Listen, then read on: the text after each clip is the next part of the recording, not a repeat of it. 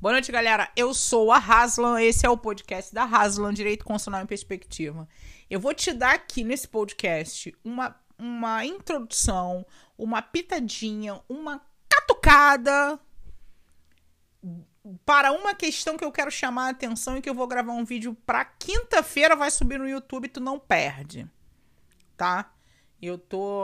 Aí depois os podcasts ficam espalhados e a galera vai fazendo download em datas diferentes, enfim. Vocês sabem que eu não sou uma profissional, meu trabalho é espontâneo, é para dividir conhecimento, é, estou preocupada com com o, o país, com, com tudo que está acontecendo, né? É, considero muitíssimo grave o que está acontecendo e essa minha dessa minha preocupação decorre esse trabalho de quanto mais pessoas eu possa provocar a reflexão crítica, o diálogo e trazer essa perspectiva do direito constitucional para essa realidade, para a gente fazer essa leitura dessa realidade que o país está passando. Eu quero te chamar a atenção hoje para a relação que existe entre direito administrativo e corrupção. Tá? Eu fiz uma live é, que está no YouTube a respeito de uma instituição privada que publicou no Diário Oficial.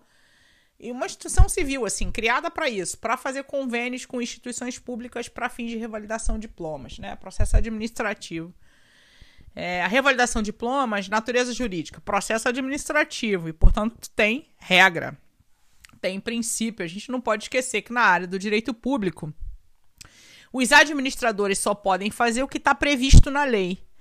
E a iniciativa privada que participe da administração, que atue no chamado terceiro setor da administração. É, como é que é isso? Como é que é atuar no terceiro setor? Tem regra, porque a área do direito público, então tem uma série de formalidades, princípios, atos, solenidades que a administração cumpre e a entidade privada também, a instituição privada também cumpre. Então não é uma atuação livre. Oi, que legal, que bacana, olha aqui meu coleguinha. Ah, eu conheço fulano de tal, deputado que vai me ajudar. E aí vai botar a gente na fita. Não, não, não, não. Não é assim. Ah, eu conheço o reitor, ele é bacana. Não. É exatamente essa cultura de imiscuir-se o público no privado, de não entender o que, que é a moralidade, a moralidade administrativa, né? Disso não está. Isso está no, nos manuais. Isso está algumas vezes em algumas decisões judiciais. Isso está na base legislativa, nos arranjos normativos que regem os atos da administração, mas isso não está no coração das pessoas efetivamente. Uma é o autoritarismo. Falei no podcast Raiz, no meu primeiro podcast Raiz. Que tá aí na, na descrição, rola. Se você quiser baixar depois, é um pouco longo, mas vale a pena a reflexão. Bom, eu acho que sempre vale a pena dialogar.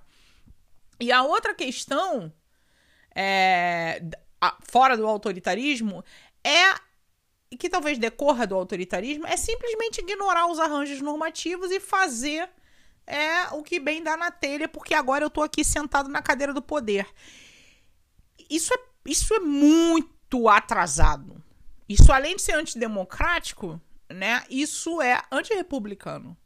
A coisa pública ela é gerida de uma maneira transparente e que permite controle. O que acontece com o que, que é a legislação administrativa, o que, que ela tem a ver com corrupção? E eu estou preparando aqui o terreno para gente conversar sobre isso é, no vídeo amanhã. E eu acho que eu vou fazer o seguinte: vou transmitir a live e o podcast no mesmo. Na, é, simultaneamente. Eu acho que vai ficar bacana, ficar gravado também pra galera que não pode assistir, pode baixar no podcast. Então vamos lá.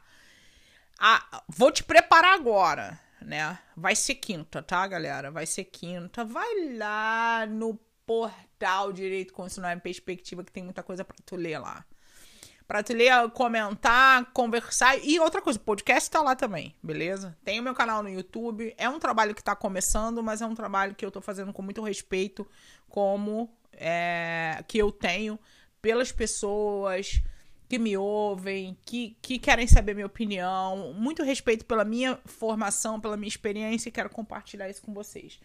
Então, o que, que o direito administrativo tem a ver com corrupção? O direito administrativo, né, o escopo do direito administrativo é regular os atos da administração pública.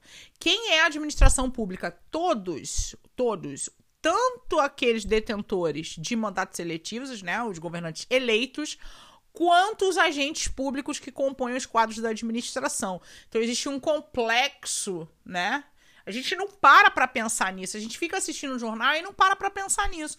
Tem um complexo no poder executivo, poder legislativo, poder judiciário. Imagina um prédio, um, um, um, um prédio não é suficiente, mas um complexo de prédios, né? Tem um condomínio, poder executivo, condomínio, poder legislativo, condomínio, poder judiciário. Cara, isso não não é, é didático, é preciso que a gente pare para pensar, raciocinar isso, porque quem não lida diretamente na área não imagina.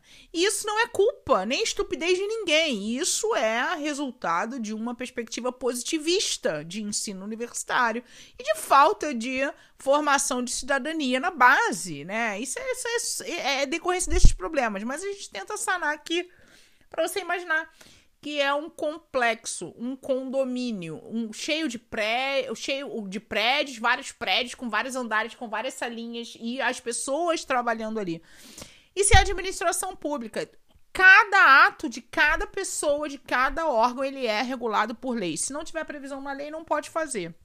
Existe uma coisa chamada discricionariedade administrativa.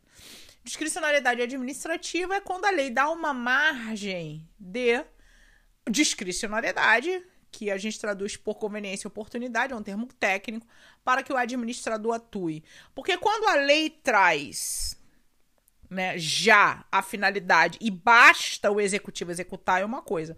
Outra coisa é quando a lei traz uma margem de liberdade para o administrador atuar segundo ele considere mais conveniente e oportuno. É aí que tá a merda.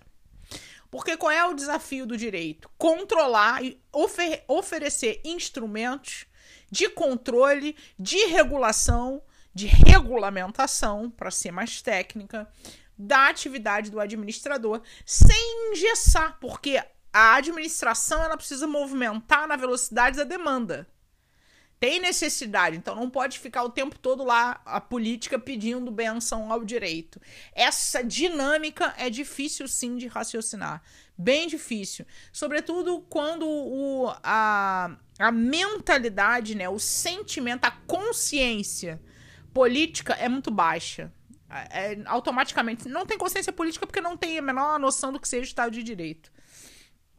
E, e é esse é o meu trabalho né, no direito constitucional em perspectiva é pôr essa leitura, é, fazer essa leitura da realidade através do direito, para a gente entender o que, que é esse Estado de Direito, porque ele funciona ou não funciona.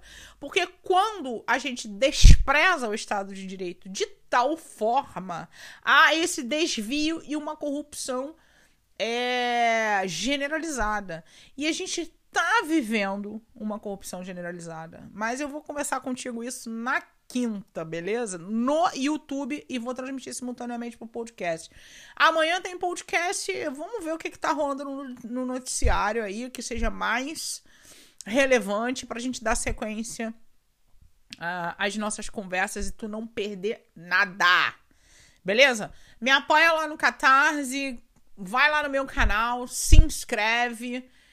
Comenta, galera. Comenta. Eu sei que o trabalho está começando ainda, mas é com essa interação, com esse diálogo que a gente vai construir o conhecimento, beleza? Eu não quero te entregar uma narrativa para tu entubar e ah, concorda ou não concorda. Tem uns panacas que vão comentar, eu não gostei. Tudo bem, ó, algo a acrescentar? Porque o interessante é o diálogo, beleza?